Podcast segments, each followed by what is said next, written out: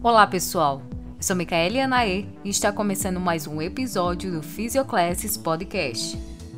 Aqui você ouve discussões e reflexões sobre temas importantes na fisioterapia, que inclui as áreas da prática clínica, ensino e pesquisa. Mas aqui nós também abordamos assuntos essenciais para todas as profissões. E Contamos hoje com a participação do professor Gilson Volpato para continuar a discussão, agora para falar sobre a importância da redação científica e sobre o metodológico para a redação científica. Mas, como nós discutimos no episódio anterior sobre filosofia da ciência, era necessário abordar esse assunto antes de entrarmos na redação científica. Então, já deixo a sugestão. Se você está chegando aqui nesse episódio, agora já entra aqui no episódio anterior para conferir. Aí vai ficar mais fácil entender é, e compreender toda essa discussão. Então, professor Gilson, é, certamente, como nós já abordamos né, sobre a redação científica um pouco, é muito importante, provavelmente é uma barreira e um ponto aí de dificuldade encontrado por pesquisadores, estudantes, enfim, dependente da sua área de atuação, mas que não é puramente uma questão de escrita. Só que o que seria então essa redação científica? Quais seriam os pontos importantes da redação científica para começar a compreendê-la?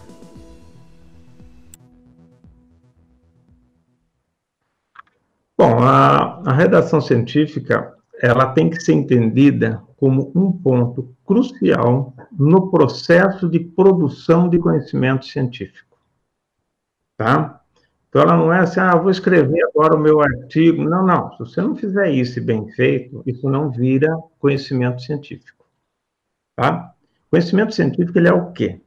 Ele é aquele conhecimento obtido pelos vieses, pelos costumes da ciência, pelas regras da ciência, porém, é aquele que é aceito pela comunidade científica. Quando falo em comunidade científica, ela é internacional. Quando a gente faz uma pergunta que você fez no seu trabalho e encontrou uma resposta, e alguém faz uma pergunta igual à sua, e busca na ciência, a ciência tem que responder com a sua resposta. Se ela não responde com a sua resposta, porque ela não está na ciência.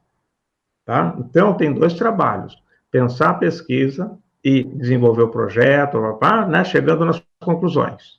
E o segundo trabalho, convencer a comunidade científica de que aquelas respostas, aquelas conclusões são válidas e devem ser usadas em livros, na educação, na, na prática profissional de qualquer um, onde ela caiba.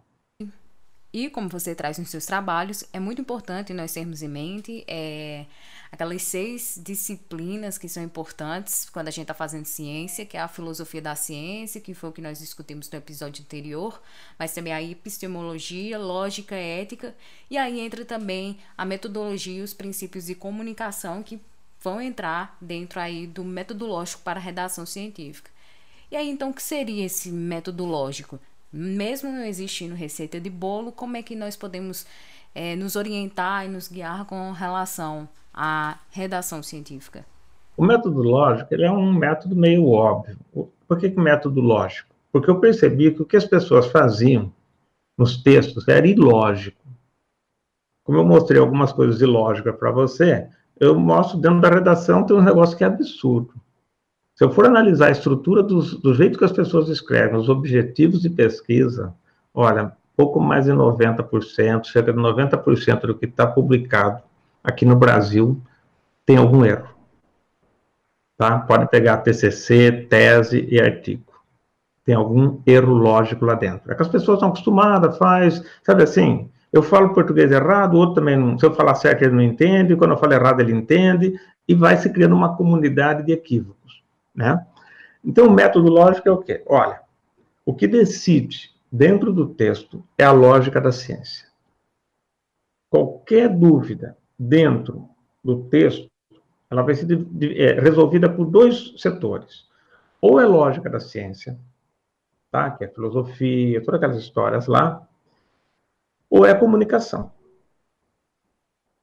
Só que a comunicação está no segundo plano.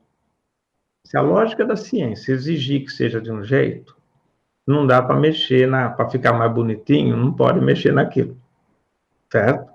Agora, Uma vez que a lógica da ciência está ok, agora sim vamos deixar mais bonito, sem perder a questão lógica. Então, ele fica forte e agradável, bonito. Isso tem que fazer, né?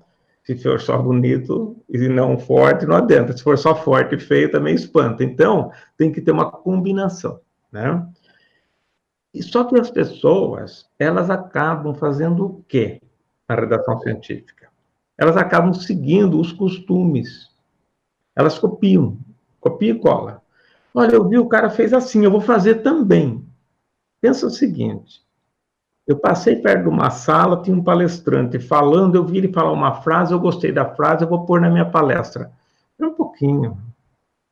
Eu tenho que ver o contexto, se naquele artigo cabe, se não cabe, e toda decisão, toda decisão, né, que não tem a ver com comunicação es, especificamente, né, toda decisão de estrutura, de argumentação, de lógica, de apresentação, a base é ciência. Ciência no sentido de filosofia da ciência e metodologia científica.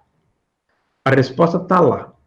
E nesse nível que eu trabalho, no nível lógico, isso vale para toda a área da ciência. Tá? Toda a área da ciência empírica. Vai também para a ciência formal, mas vamos para evitar confusão, vamos falar da ciência empírica, aquela que usa evidências que agora a gente já discutiu tudo isso lá atrás, fica mais fácil as pessoas entenderem, né? Então, perceba que o método lógico é esse, porque as pessoas usavam costumes. Ah, não, na minha área costuma fazer uma tabela assim. Como costuma fazer uma tabela assim? Cada tabela você tem que pensar qual a melhor forma de apresentar. É como preparar uma aula, preparar os slides para uma aula. Não é uma coisa assim, eu faço e pronto. Não é? Só que as pessoas fazem, ah, mas aí o editor é do exterior e falou que era assim. É do exterior, mas está errado. Os erros que nós estamos vendo aqui no Brasil tem nos Estados Unidos, tem na França, tem no Japão, tem na Alemanha, tem em todo lugar. O alemão, o alemão é mais resistente para aceitar, mas tem também. Já briguei, já briguei sério com alguns alemães. Então, assim, o que, que acontece? É, é, é isso, quando a gente percebe isso, a gente percebe, se você não sabe estruturar um artigo, ou se você comete erros, é porque você tem erro de pensamento científico. Essa é a essência do método lógico. Eu publiquei na minha vida 14 livros. Tem mais uma pilha para publicar, mas 14 livros. Dos 14, dois foi na área biológica. Dos outros 12 foi na área de ciência. Dos 12, 11 são sobre redação científica. Como é que eu vou pegar o mesmo tema e escrever 11 livros? E cada um pega um pedaço da história, um pedaço importante, ou uma forma importante de apresentar algo. Tem um motor que guia os 11. Esse motor está em todos eles. Por exemplo, vou fazer um livro sobre coração. Tem vários livros sobre coração. Coração mesmo. Então a base está em todos eles, mas tem diferenciais ali dentro. Um aprofunda mais, outro vem aqui, outro fala disso, né? Então é assim. Isso acontece por quê? Porque eu via, eu tinha uma ansiedade, eu dava aula, aula, aula, cursos, né? Cursos convidados, blá, blá, blá, Brasil inteiro, mais de 1.500, 1.600 cursos. Nessa coisa toda, eu ficava ansioso, porque eu via o erro dos alunos, o erro dos professores, eu via, eu falava, meu Deus, nisso brotava um livro, aí escrevia, entende? É aquela palavra assim, como que eu posso ajudar mais? E parece que nenhum livro satisfazia, né? Então, é, é, foi esse, essa trajetória, né, que vem e que constituiu esse método lógico que eu lancei o primeiro livro em 2011, falando especificamente dele. Mas foi uma construção, eu também não tinha ele criado antes. Foi assim, acontecendo. Eu descobri que eu tinha depois que eu já tinha. Não foi assim, olha, planejei, bolei o um método, não, não foi isso não. Foi uma coisa, né? E vendo esses trabalhos, é interessante pensar da perspectiva, e para os demais ouvintes aqui, principalmente enquanto estudante, é que enquanto a gente está escrevendo um projeto, ok, geralmente é orientado que nós começamos então pela introdução. É, mas depois de vendo, né, todo, tudo que você traz, na verdade, não é, né? É provavelmente a última coisa que eu devo fazer. né? Quando eu estou falando de redação científica para um artigo, por exemplo. Tem, tem, tem dois erros fatais que o brasileiro comete muito, não só o brasileiro, estou focando no brasileiro, que é o que me interessa, tá? Dois erros que eles cometem muito. Um deles é, eles começam a escrever na hora errada. E o segundo, eles seguem a sequência errada. Que hora que você começa a escrever? Você começa a escrever depois que você examinou de tudo que é lado, seus dados, seu, seu projeto, tudo, e encontrou o seu artigo. A hora que você tem o seu artigo claro na sua frente, você analisou dados, viu quais são as conclusões, você sabe por que são aquelas. Você não tem toda a literatura, mas você já tem as literaturas centrais que sustentam as conclusões, porque isso você está lendo. Né? Não dá para fazer pesquisa só com os resultados. Né? Então, veja, você, a hora que você tem essa história, eu até aconselho as pessoas assim, conta ela, fala em voz alta, não pode ser só pensamento. Fala, expressa ela umas 20 vezes. Duas vezes de manhã, duas vezes à tarde, se fizer isso quatro vezes, em cinco dias já deu 20 vezes. Expõe, pode ser 15 minutos, 10 minutos, exponha. A hora que você perceber que aquela fala está clara, está na hora de você escrever. Só que as pessoas, elas, elas têm medo. Ah, não, eu vou adiantar. Não vai adiantar, porque o texto ele é uma molécula, é uma coisa toda interligada, coesa e enxuta.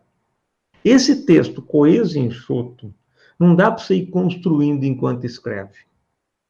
Lá no meio aparece uma coisa que invalida algo lá de trás, que não precisaria ter posto aquela. Você vai ter que voltar para corrigir. É fazer, é que nem construir uma casa e construir a planta ao mesmo tempo. Aí você começa a mudar a casa, derruba a parede, põe, derruba a porta, derruba a janela. Não é assim.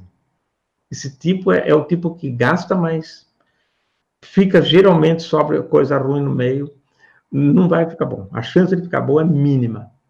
O ideal é você sabe claramente, fala para um, fala para o outro, mesmo que o indivíduo não entenda, fala, ele escuta, porque é você falar que é o exercício. Você vai perceber o que você sabe e o que você tem dúvida. Porque aquilo que você fala, isso aqui é importante.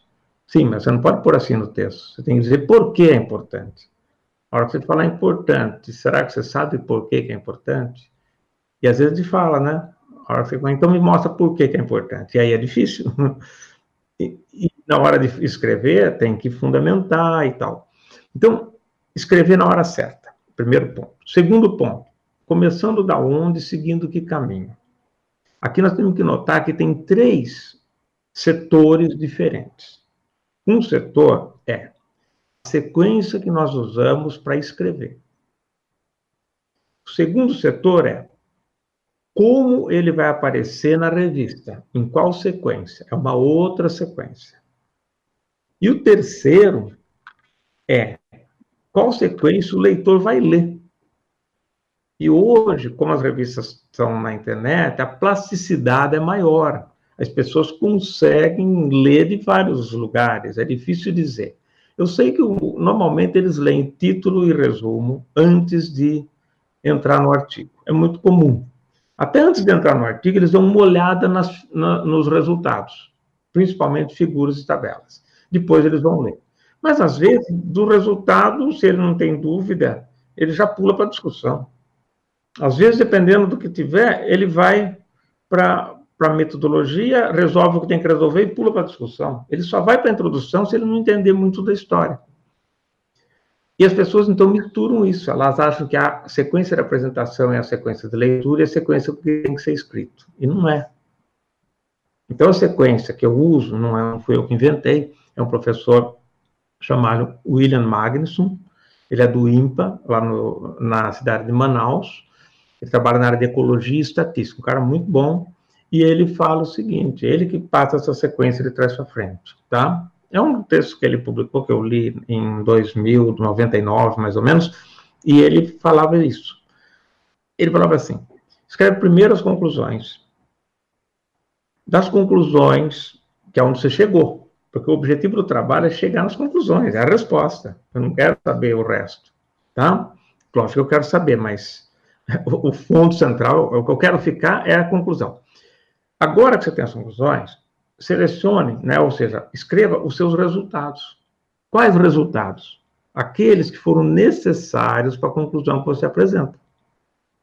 E aí eu complemento, eu digo, não retire nenhum resultado que negue a sua conclusão, porque aí é sacanagem. Se tiver um resultado que nega a sua conclusão, você tem que mudar a conclusão. Tá? Escreveu então os resultados. Agora você vai escrever metodologia. Qual metodologia? Apenas aquelas necessárias para os resultados que você apresenta. Você percebe que você está fazendo assim? Você está passando como se fosse um rastelo e tirando o que não interessa, deixando só o que interessa. Porque você tem um referencial. E a conclusão que guia isso. Ela guia o resultado, o resultado guia a metodologia. Esses três pontos são o seu trabalho. O que é a introdução? É a apresentação do seu trabalho. Bom, se ela é a apresentação do seu trabalho, ela não é o seu trabalho.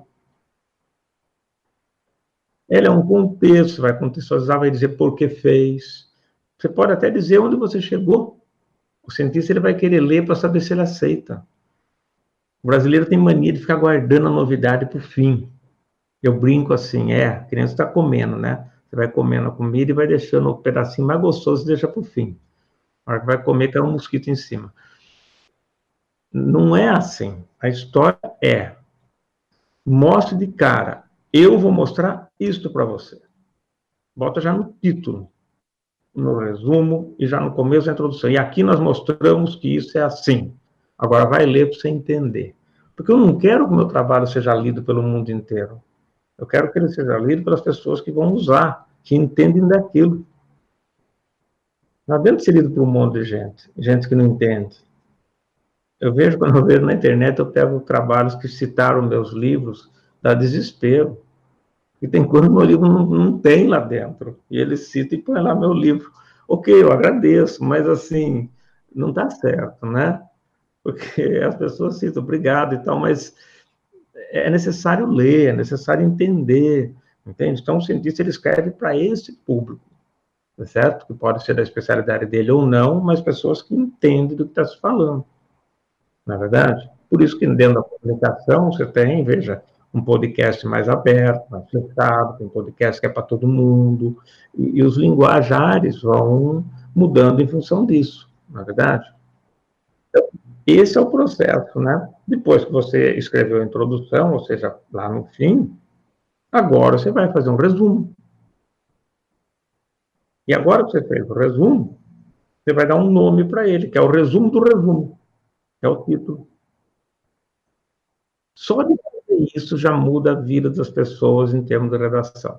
Eu ensinei um pesquisador, ele é editor de uma revista do grupo Nature, nós fomos escrever, ele falou, ah, eu faço assim, eu falei, pode fazer do meu jeito? Ah, não, pode, eu vou aprender. Fiz, nunca mais ele largou, até hoje ele faz desse jeito. E eu aprendi isso no texto do William Magnus. Só fui conhecer o Magnus, acho que uns 20 e poucos anos depois.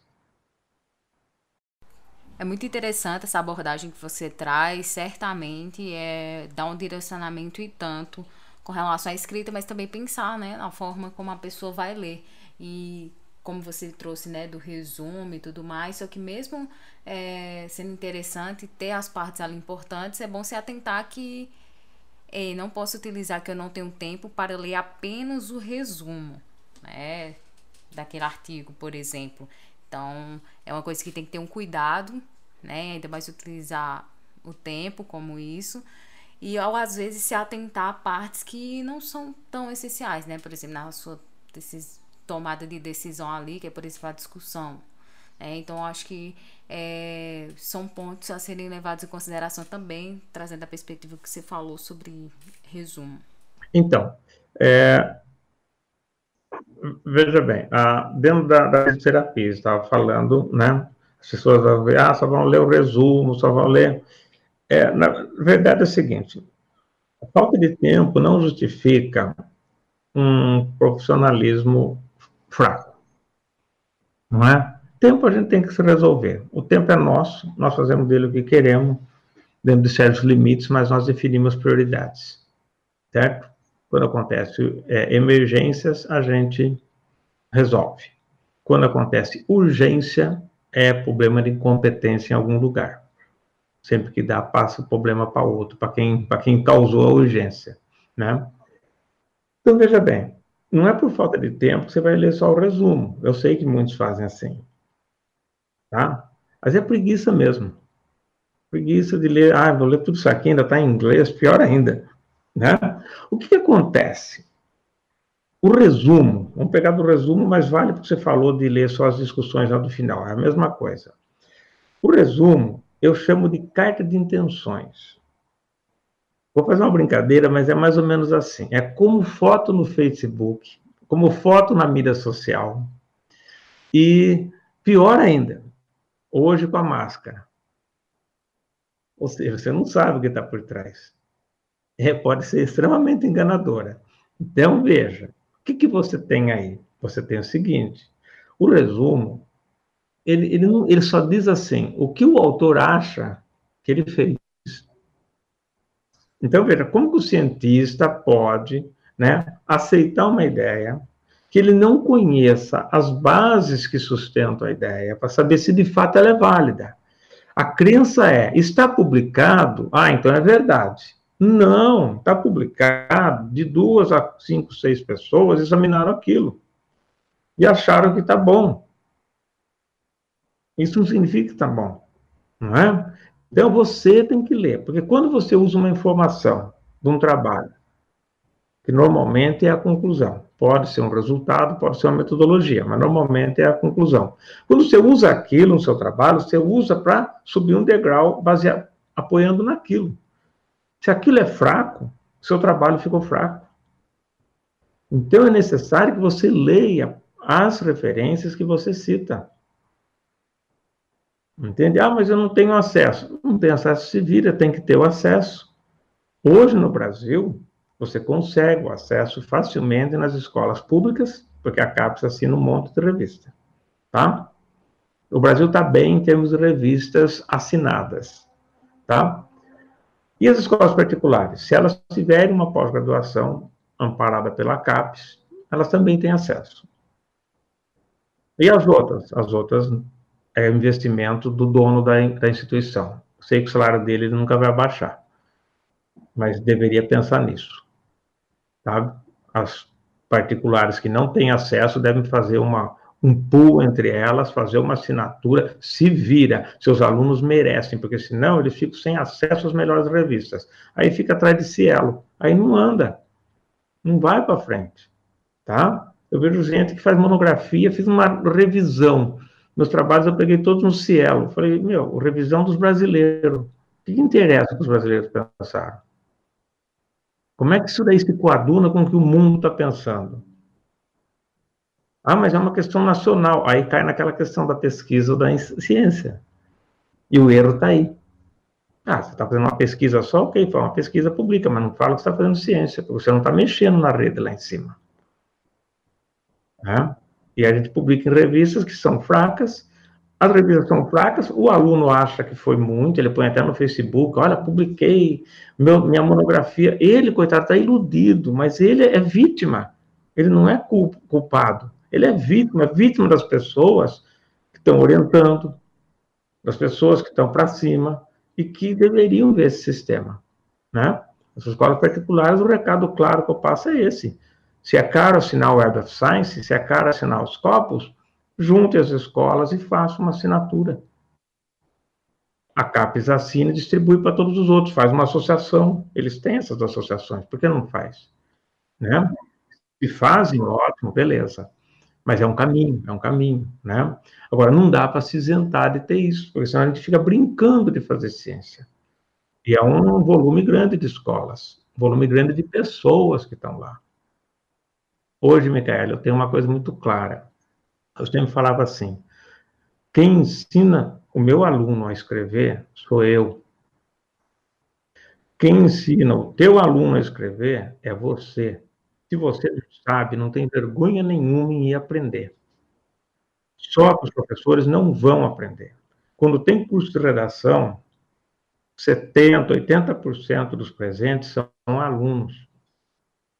Não adianta nada eles assistirem o curso, porque a hora que eles vão fazer, o professor manda fazer do jeito errado que ele aprendeu. Então, você passa dois dias com o aluno, e o aluno passa quatro anos com o orientador. Quem ganha? É uma farsa. Quando eu montei meu instituto, foi em 2017, a, a, estratégia do meu instituto é essa: eu vou trabalhar com alunos, porque eles também serão orientadores. Mas o meu foco são aqueles que querem ser professores e orientadores. Tá? Porque esses indivíduos, né? Se eu, se eu criar uma rede deles forte no Brasil, eu resolvi o problema. Porque eles estão na interface com o aluno. Não é o MEC que determina o que eu falo na minha sala de aula. O MEC pensa que determina. O bom orientador ensina direito. O orientador ruim pode pôr o método que for na mão dele, a internet que for, o computador que for, ele vai passar coisa errada. Se nós não mexermos no nível dos orientadores, não adianta. Em 98, 1998, eu propus para a CAPES por escrito precisamos criar um sistema de reciclagem dos orientadores. A CAPES respondeu dizendo que eles estavam bem e que não era um problema. Eu falei, tão bem mesmo. Eu conheço, porque eu vou nos cursos. Eu leio, lógico que tem orientadores excelentes que podem ensinar os alunos. Só que são ilhas isoladas. É como o dinheiro. O brasileiro é rico, só que em ilhas isoladas. O resto está aqui atrás, só sentindo o cheiro. Então, veja, a mesma coisa. Se a universidade não democratizar o conhecimento de alto nível, a população brasileira vai continuar sofrendo. Normalmente a pessoa cria um laboratório forte, ela está se dando bem, ela ganha milhões, pede projeto aqui, projeto lá, se quer dar um curso para ensinar os outros. Entende? Por que, que não ensina os colegas a fazer? Porque não. Porque vê os colegas como concorrentes. Isso não é visão de cientista. Tá? Então, nós temos essas coisas. Tem muita coisa que dá para a academia fazer, e ela acha que o problema é só falta de dinheiro. Não é. É falta de capacidade, falta de é, intenção, né? Então, a redação científica, eu digo, o aluno fica desesperado querendo aprender. Eu falo assim: cobra do teu orientador. O orientador fala assim: mas essa introdução está muito curta. Meu, devia despedir um professor desse. Você tem que dizer para o aluno: olha, está faltando isso por causa disso, disso, disso. Vocês vão ter um podcast sobre análise crítica, pensamento crítico, né? tem que ter um, um encadeamento, ele tem que mostrar onde foi a falha do aluno. Olha, que faltou uma informação, isso com isso não liga. Precisa, ele tem que mostrar isso para o aluno. Ele tem que concluir o aluno. Sabe como eu ensino redação para meus alunos? Ele faz um artigo, ele faz artigo, não, ele faz o trabalho, a gente analisa os dados junto, discute em grupo, chegamos na ideia, ok, é isso aqui. Escreva o artigo. Ele já fez curso comigo, tudo, tudo bem, vai lá, ele escreve, ele manda por e-mail. Eu abro o artigo, eu sei que não vai dar para ler, e nem para corrigir. Porque se eu for corrigir aquilo, não vai ficar bom, porque eu teria que provavelmente deletar 95%. Então é mais fácil deletar 100% e reescrever. Então o que, que eu faço? Mas é importante ele ter feito. Por isso que eu peço. É importante ele ter feito, porque ele passou pela experiência de escrever, mesmo que fez tudo errado. Tá. Aí eu falo assim: vem cá, Aí eu começo a ler e falo, olha, eu não vou nem corrigir, porque você vai fazer essa correção. Eu vou te mostrar a correção. Faz o seguinte, senta aqui do meu lado, vamos escrever o artigo. Aí eu começo a escrever com ele do lado. Todas as dúvidas que eu vou tendo, eu vou falando em voz alta com ele. Eu não vou, não tenho medo de errar na frente dele. Quando eu erro, eu explico porque eu errei, falo, não, aqui não ficou bom por causa disso, ó, vamos trocar, vamos pôr isso aqui, não, não, ó, muda isso aqui, não, não, eu não vi isso, não tem problema fazer isso. E aí eu vou construindo com ele. Ó, dois, no máximo três escritos, artigo escrito assim com o meu aluno, ele já consegue fazer um artigo que ele me manda por e-mail e eu consigo dar algumas sugestões e o artigo vai para publicar internacionalmente. Mas para fazer isso eu tenho que saber. Esse é o, é o, grande lapso. Só que toda a culpa cai em quem? No aluno. É, meu aluno é fraco. Se é fraco, manda ele embora ou faz ele virar forte. Você não tem saída. Ficar só falando que ele é fraco e aprovar as coisas dele, você não torna ninguém forte. Ou você torna ele forte, ou você manda ele embora e para de enganar. Meu, vai fazer outra coisa, porque isso aqui não é a tua praia. Você vai ser ótimo em tal coisa. Faz isso. Mas não, a culpa é sempre do aluno. Eu vou mandar meu aluno lá aprender com você. Fala, vem você aprender comigo. Porque se eu der um curso para orientadores e eles aprenderem, eu não preciso mais voltar. Eles vão ficar passando aquilo e melhorando aquilo que eles aprenderam comigo. Melhorando. Entende? Então, é o que é? Prepotência, sabe? Acha que é, é, Gilson, perfeito. Você trouxe essa colocação que realmente é um desafio, porque a orientação ela é muito importante e muitas vezes recai sobre o aluno. Lógico, todo mundo precisa melhorar nesse processo, as instituições também, os professores, os alunos, essa capacidade de autoavaliação e buscar melhorias. É muito importante esse ponto que você trouxe, né, sobre recair para o aluno, né? E assim, ele está na graduação, ele tem que começar a querer saber e procurar saber, sim, mas ele precisa de orientação para isso. É, o, o, que mais dá, fala assim, a pós-graduação dá doença no aluno. Dá mesmo. Mas por que que dá? Você tem cobrança, você tem um aluno que não nasceu sabendo, e você tem um orientador que não orienta. Mas exige a cobrança que vem de cima. O orientador tem que estar do teu lado. O nome é orientador. Ele, ele tem que ter o prazer de te orientar. E nós não temos isso. A maioria, assim, ó, se você está ruim, se vira, eu quero os bons. E, naturalmente, os bons vão fazer para ele. Tem muita gente assim. Tem cara bom, não estou falando dos bons. Estou falando daqueles que têm problema. Então, eu falo assim, é, é lógico que o aluno fica desamparado, eu, eu, quantos alunos você acha que não conversam comigo pela mídia e, e pelo, pela pelo, por e-mail e tal? É um monte de gente. Eu vejo os dramas, eles relatam, não estou dizendo que eles estão falando toda a verdade, eu questiono eles também. Mas, quando, a, quando o fogo começa a ficar muito frequente, você desconfia que alguma coisa tem, né? Então, alguma verdade tem ali deles também. Então, você percebe assim, olha, é, Teve uma vez, um aluno fez uma pergunta para mim, eu respondi assim: o seu orientador morreu? Porque essa pergunta que você me fez, o senhor, você tem que perguntar para o seu orientador, como assim? Né? Então, é isso. Isso, é tem orientador que fala assim, ó, você é obrigado a orientar 15 para monografia, porque tem tantos alunos, porque a escola, em particular, isso tem muito. A escola tem tantos alunos, porque interessa, aluno é dinheiro tá? Que é entrada, é receita. Então tem tantos alunos. Tem tantos professores, tem menos professor, porque professor é custo. Aí, então vamos dividir, vai dar 10 alunos para cada professor. Bom, orientar 10 em monografia de final de ano, não dá. Não dá, é dificílimo. Aí o que acontece? Aí o professor também, só que o professor é o emprego dele, se ele reclamar, ele é mandado embora. Né? E aí? E aí fica um jogo de discussão. Mas eles têm que gradativamente conversar. Uma vez eu fui dar um curso numa escola particular. Não vou falar de que estado. Ah, eu falei com a dona da escola. Ela estava lá, ela veio conversar. Eu falei, olha, só já pensou numa coisa? Com quem que seus professores estão concorrendo? Eu falei para ela. Ela ficou me olhando assim, meio sem saber a resposta eu falei, sem medo de arriscar, né? Eu falei assim: eles estão concorrendo comigo.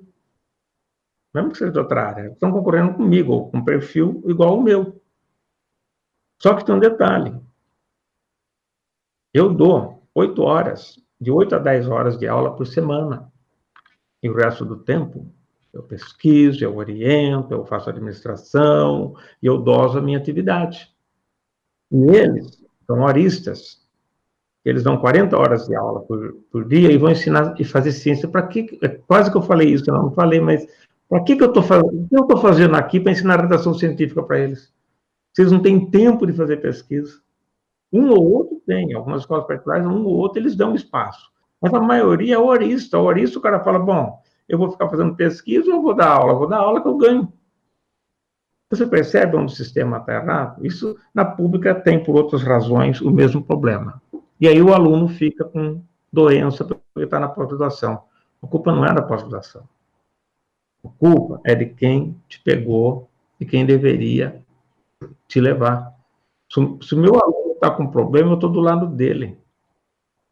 Se o problema for comigo, vamos saber por que o problema foi comigo. Né? E aí parte de um ponto também de conhecer o perfil do aluno, porque algumas pessoas elas podem necessitar, algumas vão precisar de, um, de orientação né, e de um apoio maior, outra pessoa pode não necessitar e quem sabe orientar tudo deixa mais livre. Então parte também desse conhecimento e dessa capacidade né, de ver isso, como é que se dá os processos de aprendizado, enfim, de cada um. Sim, que você perguntou é o seguinte: esse perfil ele serve para alguns alunos, mas ele não serve para outros. O bom orientador, ele sabe o aluno que ele pode só mandar, falar, faz isso e se vira, e ele sabe o aluno que precisa de apoio. Teve aluno que eu tive que ensinar gramática para ele aprender inglês, e ele fez mestrado e doutorado comigo. Tá? Lá no começo eu tive que ensinar o que era um adjetivo, porque o adjetivo vinha antes no inglês, sabe? Eu ensinei ele algumas coisas básicas, que foi, mas assim, porque ele precisava. Eu teve alunos que eu não precisava mexer. Eu podia conversar à distância. O orientador não pode ter uma postura só. Olha, é assim, se você não quiser, cai fora. É que nem sistema de ensino. Olha, eu tenho esse método. Meu método é, sei lá, construtivista. Se você não se adequa, o problema é seu. Não, a escola tem que ter uma variedade de métodos e tentar trabalhar para atender o máximo de aluno possível. Né? E o orientador também tem isso. Eu sei que o aluno fala que o aluno tem problema, tem. Eu teve aluno que eu mandei embora, teve aluno que eu mandei embora um mês antes da defesa do doutorado. E ele perdeu o doutorado. Teve dois que saíram assim. Né? Então, só que é o seguinte, por que, que chegou nesse ponto? Porque ele fazia, dava toda a impressão que sabia, que sabia, que sabia, quando chegou na hora, alguém entregou a tese para eu ler, a discussão dele tinha meia página, citava dois artigos em português, uma tese de, que era de nível internacional, falei, ó, eu não vou escrever para você, se você vai ter que escrever, eu não vou ler a literatura para você. Só que, aparentemente, estava indo, mas eu fazia reunião toda semana com meus alunos. Ele se enganou bem. Então, são coisas que, né? A gente, tem, a gente tem a responsabilidade de manter o aluno, ou de tirar o aluno, de mostrar as falhas do aluno e de mostrar os elogios que o aluno merece, né? Dá. E a instituição, quando dá, a gente cutuca ela. Quando não dá, também não posso culpar os orientadores aí. E outra coisa interessante, agora retomando com relação à redação científica, com relação, lembrei aqui, à discussão. É, muitos alunos têm dúvida com relação à estruturação do que é. Eu discuti com a literatura, então tenta trazer um pouco aqui para a gente dessa da discussão. Vamos, vamos dizer o seguinte: bom, o que, que é o item de discussão? É um item muito simples. Você vai usar as evidências que você obteve, que são seus resultados, tá? Junto com a metodologia, porque a metodologia ela sustenta os seus resultados para você mostrar com o resultado, que é uma evidência, que ela é válida, muitas vezes você tem que ir lá na metodologia e mostrar que você usou a técnica certa, que não sei o quê, que teve esses cuidados todos, aí aquele resultado passa a valer, tá? E você vai, na discussão, usar esses resultados, essa metodologia, o que for necessário, tá? Para tentar mostrar qual foi o seu raciocínio, para que daqueles resultados você elabore aquelas conclusões.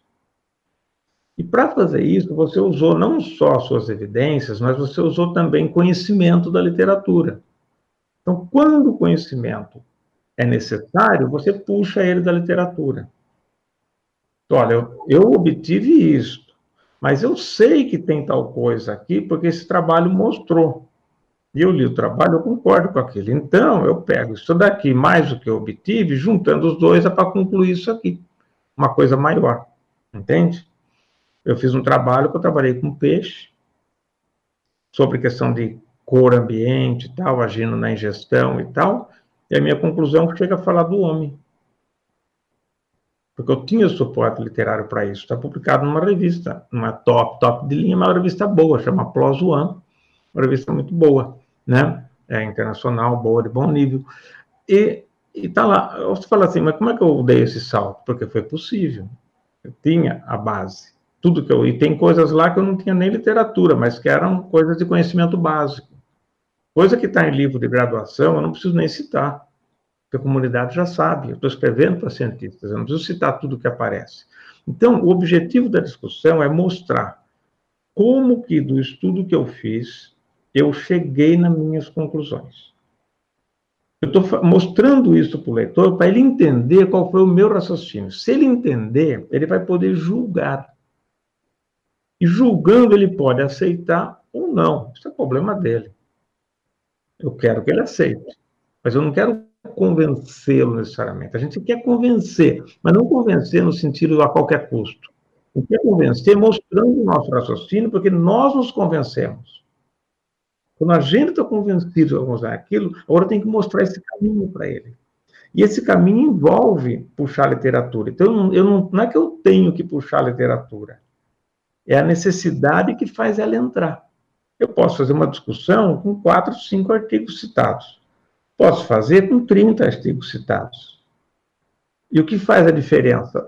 É a necessidade. Eu não tenho que pôr artigo só para dizer que pus. Né? Às vezes eu tenho que pôr um artigo para mostrar que o meu resultado obtido é válido. Ó, esse daqui é válido, porque o outro também obteve igual. Tá? Mas se ele já obteve igual, já está na literatura. Então, essa não é a minha novidade. Ela é só validação do resultado que, juntando com outras coisas, vai dar a minha novidade. A minha novidade, ela não está na literatura. Se ela tiver na literatura, não é novidade. Então, o que as revistas boas querem é o que você está dizendo que ninguém disse. Por isso que é muito difícil um aluno de graduação fazer um artigo sozinho. É muito difícil. Mas a gente fala assim, eu quero que o aluno traga um projeto para ver se eu aceito ele. Se ele tiver projeto, ele, eu aceito ele na pós. Eu falo, meu, você trabalha tantos anos nessa especialidade, sou um aluno que nem está começando, nem né, sabe direito, consegue trazer uma novidade científica na tua área, ou seja, que nenhum cientista do mundo chegou nisso, meu, esse cara é gênio. Você vai encontrar um, talvez, na sua existência, né? Então, não faz sentido isso. A gente tem que entender que ele tem que aprender, usar a pós-graduação usar a iniciação científica, o mestrado e o doutorado para aprender a fazer ciência. Até o pós-doutorado. Hoje o indivíduo é é pós-doutor, ele acha que já é o, o supra-sumo, né? Eles são, eles são mais resistentes. Dos que eu vejo, o pós-doutor, lógico, tem pessoas muito humildes, mas tem muitos pós-doutores que são muito prepotentes, né? Eles acham que já estão assim, ó, coordeno esse laboratório. O cara até 10 anos formado, ele já acha, eu tenho uma vasta experiência, que é isso? Vamos, vamos assentar, vamos devagar. Sabe, você tem a experiência que você tem. Com 10 anos, tem coisas que você é muito bom, tem coisas que você ainda tem muita coisa para aprender. E quando você tiver 20 anos, você não vai crescer, então, né? Então, assim, a discussão é esse processo de mostrar a validade das suas conclusões, porque você as aceita, tá? Uma dica interessante é você pegar o primeiro parágrafo da discussão e colocar nele a essência de onde você chegou. Tá? Não precisa falar o seu objetivo, esquece o objetivo. O objetivo, se bobear, ele não aparece em lugar nenhum do trabalho. Porque lá na introdução, ao invés de pôr objetivo, eu coloco onde eu cheguei. O objetivo está implícito. Mas se eu colocar o objetivo lá, não tem problema. Mas eu não tenho que ficar repetindo na minha discussão, olha, o nosso objetivo era esse. Esquece. Diga onde chegou principalmente se for uma coisa fácil de entender. Se é uma coisa mais difícil de entender, talvez você tenha que pôr o objetivo e depois onde chegou. Mas no primeiro parágrafo tem que chegar na ideia de onde chegou e às vezes até a implicação daquilo. Olha, isso daqui tem uma aplicação prática em tal e tal situação. Pode ter. Ok. Esse primeiro parágrafo, ele fica como se fosse sua carta de compromisso. Aí o que, você vai fazer no parágrafo seguinte?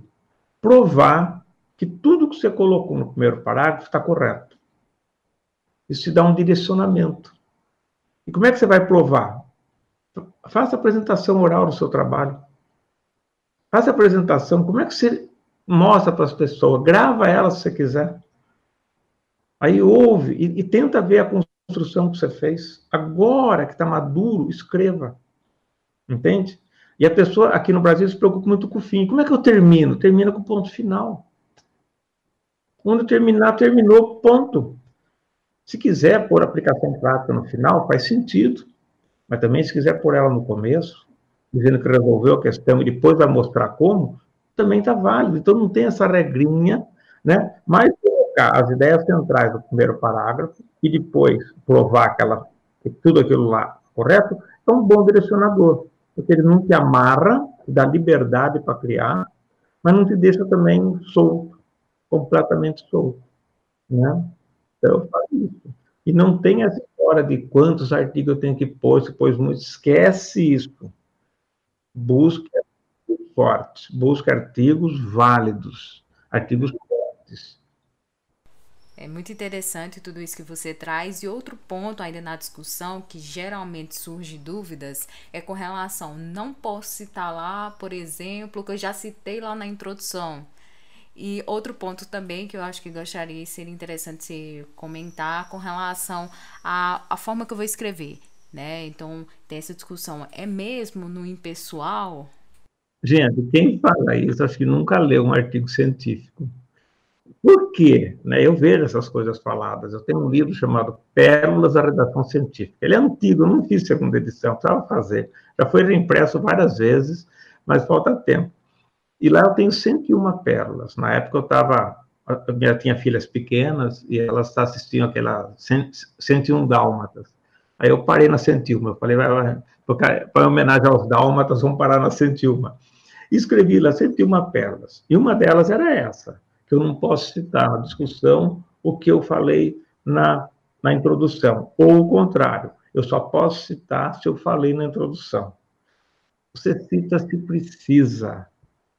Isso, ou seja, a, a argumentação ela é acima de qualquer regra dessas. Nenhuma regra dessas for, é, funciona. Se eu precisar da literatura, ela não apareceu em lugar nenhum, eu vou pôr. Tem coisas que você, na introdução, concebeu o trabalho, concebeu o trabalho lá no começo do ano. Chega no fim do ano, está escrevendo, analisando seus dados, saiu um artigo novo, interessante. Você não tinha por que pôr esse artigo lá no começo. Sabe de onde vem esse erro de que tem que estar na introdução, senão não posso citar? Que antigamente as pessoas faziam, por falta de orientação, elas faziam uma revisão da literatura e punham no início. Bom, se você fez uma boa revisão da literatura, é evidente que qualquer coisa que apareça no seu trabalho vai estar nessa revisão. Mas isso não significa que é regra, porque o erro é pôr a revisão da literatura lá. Ninguém tem que ficar lendo aquele negócio. Você usa a revisão da literatura para extrair as informações importantes para você fundamentar o seu problema, fundamentar o seu objetivo fundamentar sua metodologia e fundamentar sua discussão que defende suas conclusões. Percebe que o, negócio é mais fácil de fazer e as regras tornam o negócio que vira uma caricatura estranha. Por isso que eu falo, são pessoas que não fazem ciência, não tem, se perguntar para o mundo se elas existem, vão falar que não conhecem e que se metem a orientar. Eu falo, eu sei, as escolas exigem que a pessoa se oriente, mas é errado. É a mesma coisa eu exigir que o cirurgião é, atenda um indivíduo lá na psicanálise. Não vai dar certo. E vice-versa. O médico psicanalista vai fazer a cirurgia. A, a noção que ele tem é tão vaga depois de vários anos que não tem jeito, não é? Então, é isso. Agora, é todo um sistema que leva aos equívocos, né? Então, na redação é isso. Essas regrinhas prontas, cuidado. Você falou da impessoalidade, né? O texto científico, ele é filosoficamente escrito na primeira pessoa. Ponto. Quem não fizer assim, já errou. Não é questão de vício diária, não é questão de costume, não é questão de nada disso, é questão de conhecimento. E é simples a resposta, tá? É simples. A primeira pessoa significa eu, se for um único autor. e nós, se for dois ou mais autores. Então, pode ser primeira pessoa do singular ou do plural, mas primeira pessoa. Por que não a impessoalidade? Vamos pegar a conclusão. A conclusão era escrita na primeira pessoa.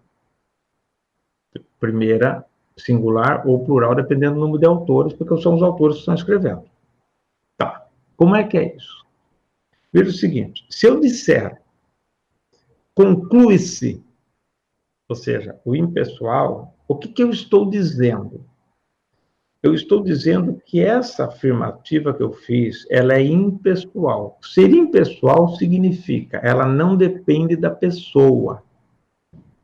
O que, que significa isso? Se não depende da pessoa, qualquer pessoa que olhar aquilo vai concluir a mesma coisa.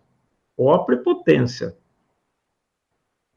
ela está dizendo que o mais importante para concluir aquilo são os resultados.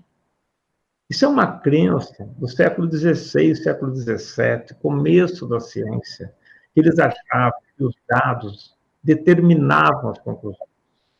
Determinavam, porque, na verdade, foi uma dicotomia. A ciência começa a largar da filosofia, é a ciência dentro da filosofia empírica, que não era filosofia racionalista, tem o lado da ciência formal, que vem da racionalista, mas essa ciência empírica, ela começa a é, radicalizar a questão das evidências.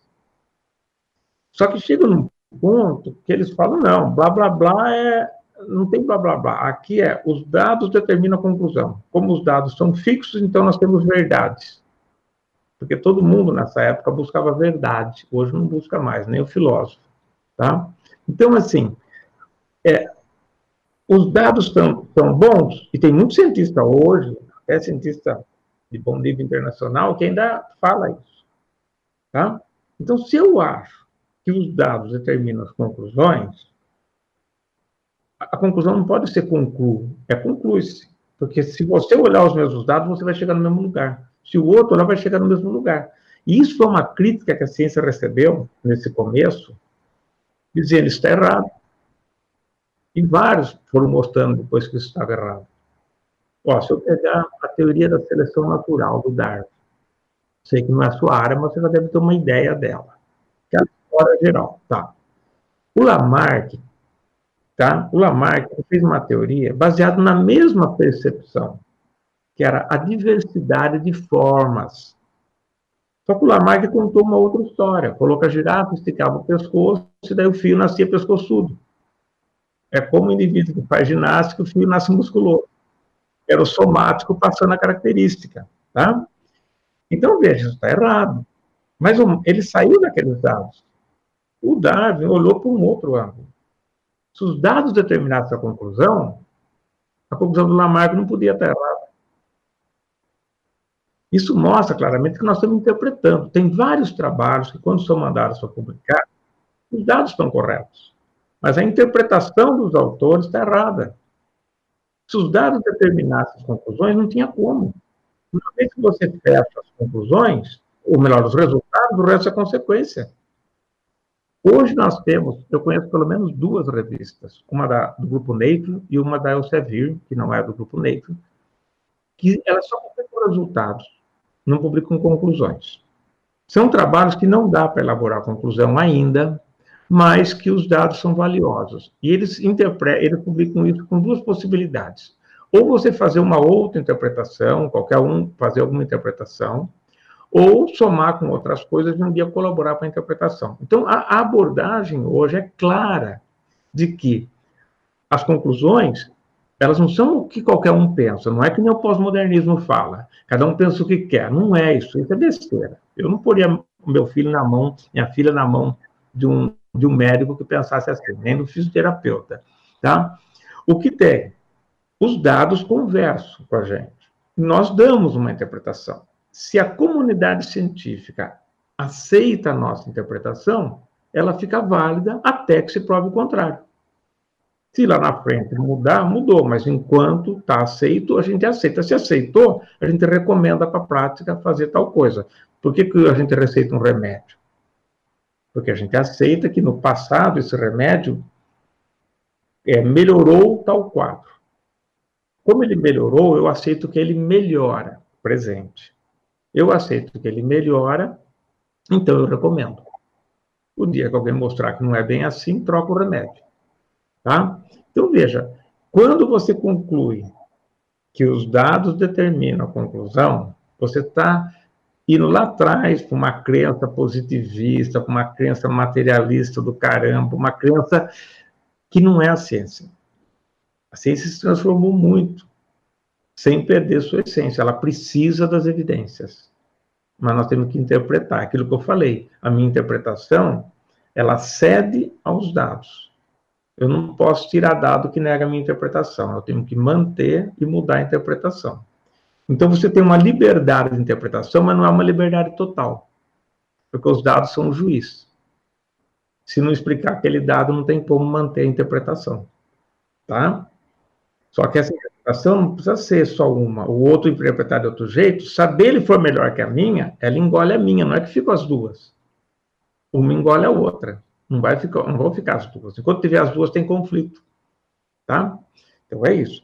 Se eu concluir, eu disser conclui-se, eu estou dizendo que os dados são suficientes.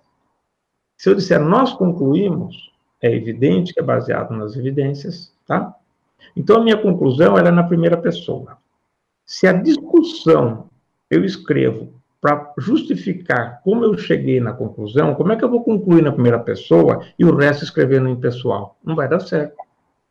Então a discussão inteira fica na primeira pessoa. Bom, se a discussão fica na primeira pessoa, o resto, por coerência, fica na primeira pessoa.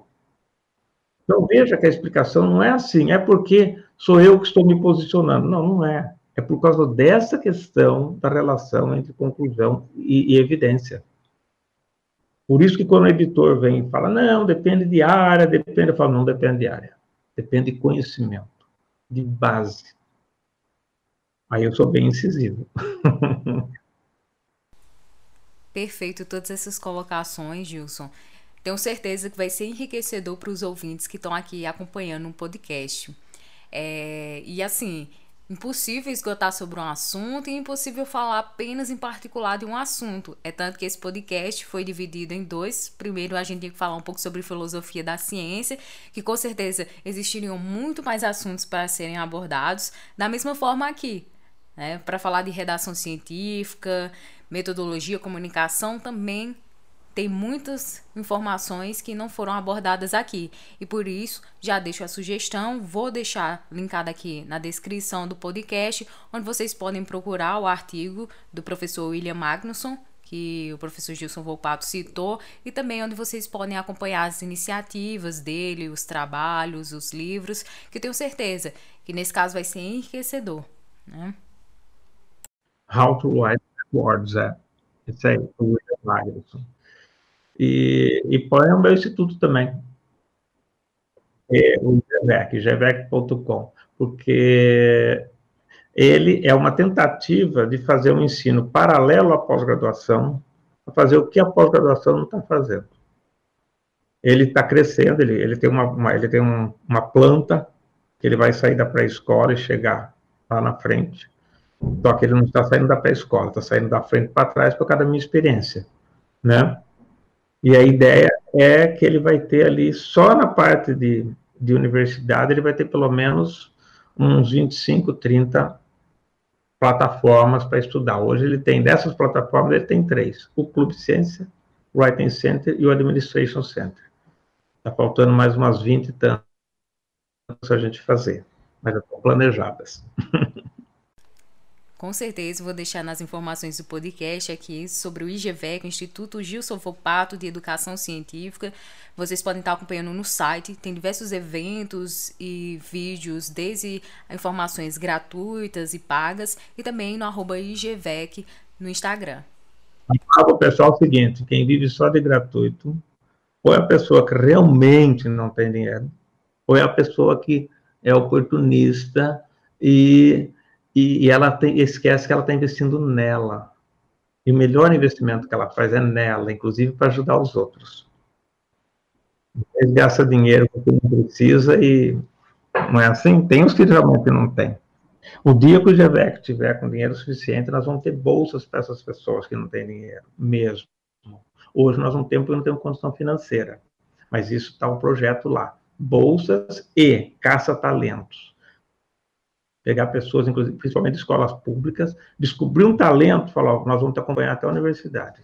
É, esse é um dos sonhos meu. Eu não posso morrer antes de montar tudo isso. Depois posso morrer, mas daí ele vai andar. Essa é a ideia. Sim, é interessante pontuar isso.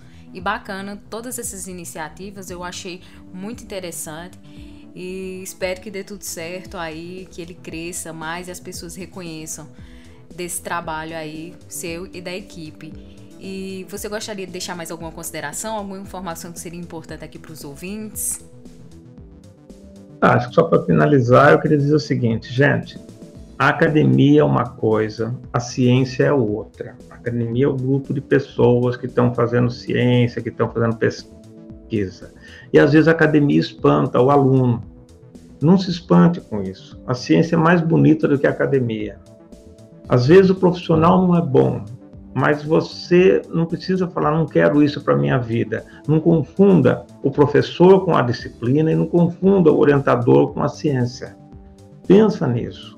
Hoje na internet tem muita coisa que tem de tudo, como você falou, tem desde pago para não e não pago, tem muito material. Vá descobrir o que é ciência, vá ver. E, e não é porque tem alguém ruim lá, tem gente ruim até na religião.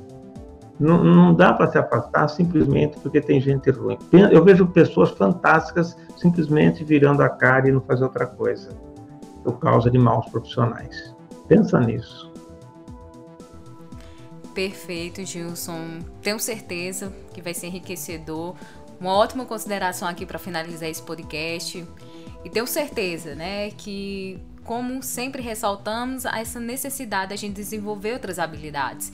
Independente se você está escutando aqui, você é aluno, professor, é um ouvinte interessado, seja da fisioterapia ou de outra área do conhecimento, o quanto é importante saber tanto é, do que a gente trouxe no podcast passado, mas nesse, com certeza, o desenvolvimento dessas habilidades de ser mais crítico, conhecer a ciência, ainda mais quando nós falamos em tempo ainda de obscurantismo e negacionismo. Então, é muito importante tudo isso.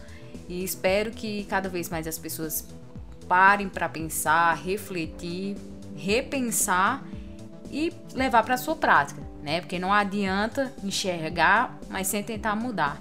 Então, obrigado novamente pela sua participação, foi enriquecedor.